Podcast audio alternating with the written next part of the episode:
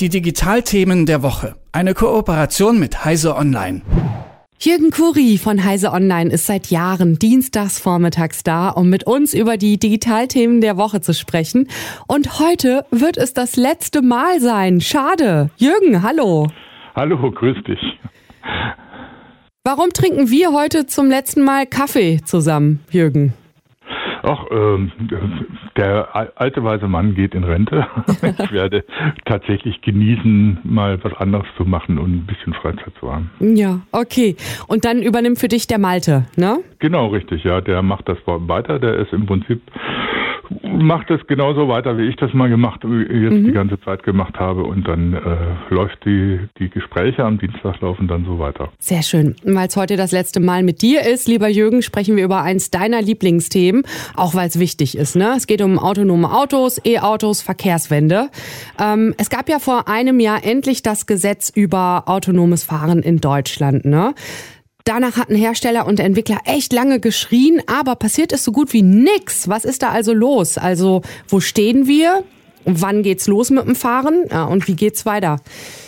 Darüber sprechen wir jetzt. Ne? Also was hat das Gesetz über autonomes Fahren überhaupt für Regelungen gebracht? Sollte, sollte es ja erleichtern, ne?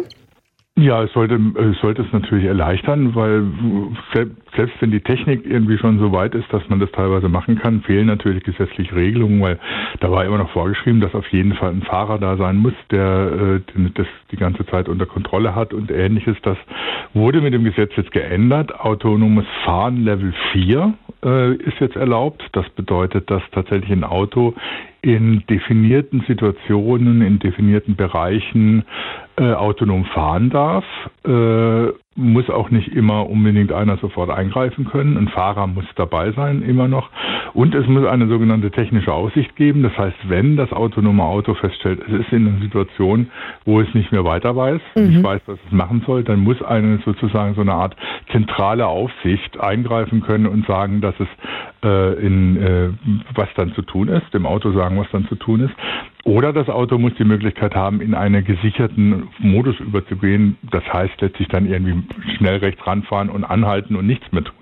Das ist jetzt in, in dem Gesetz geregelt. Das heißt, man könnte so ein bisschen zumindest, wenn es um Shuttleverkehre geht, um mhm. sozusagen Ersatz für den oder oder Zusatzdienste für den öffentlichen Nahverkehr, könnte man jetzt mit autonomen Autos arbeiten. Das darauf legt auch das Gesetz explizit Wert, dass es äh, eigentlich die Voraussetzungen schaffen will, um eben solche Verkehre wie im Firmengelände intern oder wenn man äh, definierte Wege zwischen äh, verschiedenen ÖPNV-Haltestellen hat und mhm. ähnliches, dass man da autonome Autos einsetzen kann. Also da wäre dann schon mal der Daumen hoch, ne? Warum tut sich denn so wenig mit autonomen Fahrzeugen auf deutschen Straßen? Oder ist das jetzt nur eine eingeschränkte Sicht angesichts all der Fahrassistenzsysteme, die teilweise schon selbstverständlich geworden sind? Ja, das ist äh, die, die Krux. Äh, die großen Autohersteller, die haben sich so vom, vom wirklich autonomen Fahren so ein bisschen verabschiedet. Volkswagen ist eigentlich der Letzte, der irgendwie noch sagt, oder so, ja, wir wollen auf jeden Fall ein autonomes Auto herstellen. Ob das unter dem neuen Chef Blume noch so ist, das muss man abwarten. Mhm. Ich bezweifle das sehr. Der hat ja einige Projekte seines Vorgängers dies wieder in, in äh, wieder auf, äh, aufgegeben. Andere Hersteller stellen, äh, setzen halt bei den Entwicklungen von autonomen Autos eben auf die Weiterentwicklung der Fahrassistenzsysteme. Das heißt, mhm. die setzen nicht darauf, dein Auto komplett autonom zu machen, sondern äh, mir als Fahrer äh, möglichst viele Assistenzsysteme an die Hand zu geben, um mir das Leben leichter zu machen, wenn ich unterwegs bin. Ähm, viele Hersteller sehen natürlich auch bei diesen Assistenzsystemen schon wie kompliziert das autonome Fahren ist, weil selbst Assistenzsysteme kommen ja öfters mal durcheinander äh, und äh, machen, äh, treffen falsche Entscheidungen. Das mhm. fängt damit an, wenn ein Verkehrsschild falsch äh, erkannt wird. Wenn zum Beispiel bei der Autobahnabfahrt 40 steht und die Autobahn aber frei ist und äh, 130 gefahren werden darf und das äh, autonome äh, das Fahrassistenzsystem dann plötzlich hups, da ist 40 und äh, mhm. abrupt abbremst. Das ist ja fast schon gefährlich. Das heißt, man sieht da an diesen Assistenz schon immer Assistenzsystemen schon immer die Probleme der autonomen Autos. Mhm. Deswegen sind die großen Hersteller da eher etwas weg. Ähm, war, da die, fehlt also das die, Vertrauen auch noch, ne? Da fehlt das Vertrauen, da fehlt aber natürlich auch die Frage, äh, wozu? Wozu das Ganze? Ähm, Könnte ja ein wichtiger Teil der Verkehrswende sein, oder? Es könnte ein wichtiger Teil der Verkehrswende sein, aber das ist jetzt nicht das Hauptgeschäft von BMW, Audi oder VW, mhm. ähm, die da ja natürlich auch ganz andere Interessen haben, äh, die eher auf den Individualverkehr setzen alles, was bisher an so Versuchen läuft, mit so kleineren, mit, mit so, mit so People Movern, wie man das nennt, äh, wenn so auf Firmengeländen oder in, auf Messegeländen zum Beispiel autonome Autos fahren oder wenn es auch um ÖPNV-Ergänzung geht, das sind alles so kleinere Firmen, ähm, alle deutschen Testläufe laufen mit äh, äh, äh, Auto, autonomen Autos von französischen Firmen, mhm. die da ein Geschäft sehen, um tatsächlich ähm, den ÖPNV voranzubringen. Und insofern ist natürlich so etwas auch Teil der Verkehrswende oder ein wichtiger Teil der Verkehrswende, weil man natürlich nicht alles mit dem Massenverkehrsmittel ÖPNV bedienen kann, sondern eben dann in Randbereichen oder um bestimmte äh, Haltestellen zu erreichen, individualisiertere Möglichkeiten braucht, als, als die, als jetzt eine Straßenbahn oder ein Bus bieten.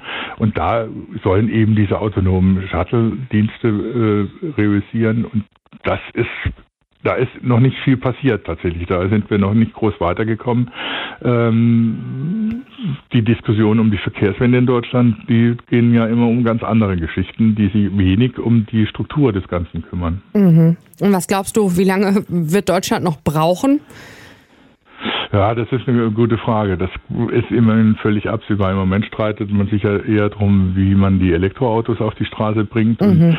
Äh, was aber ja nur heißt oder so, den herkömmlichen Individualverkehr mit einem anderen Antrieb auszustatten. Ne? Da ist irgendwie ja. noch nichts von zu sehen, dass tatsächlich der ÖPNV, 49 Euro Ticket hin oder her, mhm. ähm, eine größere Bedeutung kriegt oder da auch in die Infrastruktur des ÖPNV investiert wird. Zusätzlich sieht man, man sieht es auch immer in der Diskussion in einzelnen Städten, wenn da versuchen, versucht Stadt, äh, Stadtführung äh, die Stadt umzugestalten, so dass sie für die Bewohner wohnlicher wird und nicht mhm. nur für die Autos, welche Widerstände es da gibt oder auch welche Mythen da immer noch teilweise auftauchen. Ähm, man hat jetzt irgendwie so 50, 60 Jahre äh, Erfahrung mit Fußgängerzonen zum Beispiel und trotzdem jede Straße, die stillgelegt werden soll, bedeutet den Untergang des Einzelhandels. Das heißt, da sind sehr viele Widerstände, die teilweise auch gar nicht mehr von irgendwelchen Fakten gedeckt sind, zu überwinden. Und da ist natürlich dann, wenn man dann dran geht oder so, auch noch autonome Autos einzusetzen als Shuttles, als mhm. Bringdienste für, für den, für den autofrei, für autofreie Innenstädte oder so sind dann natürlich die Widerstände noch viel größer. Ja, und wenn es dann losgeht mit dem autonomen Fahren, Shuttle und Co., dann äh, bist du nicht mehr da, dienstags vormittags hier, Jürgen Kuri, sondern dein Kollege Malte Kirchner. Und ähm, ja, dir wünsche ich alles Liebe und alles Gute. Und vor allen Dingen, Jürgen, vielen lieben Dank für diese vielen schönen Gespräche, die du mit uns am Dienstagvormittag hier bei Detektor FM gemacht hast. Das freut mich. Es hat Spaß gemacht, mit euch jeden Dienstag zu sprechen. Es hat auch sehr, sehr viel Spaß gemacht, mit dir zu sprechen. Alles Liebe und alles Gute. Danke dir. Euch auch alles Gute und viel Erfolg weiterhin. Die Digitalthemen der Woche. Eine Kooperation mit Heise Online.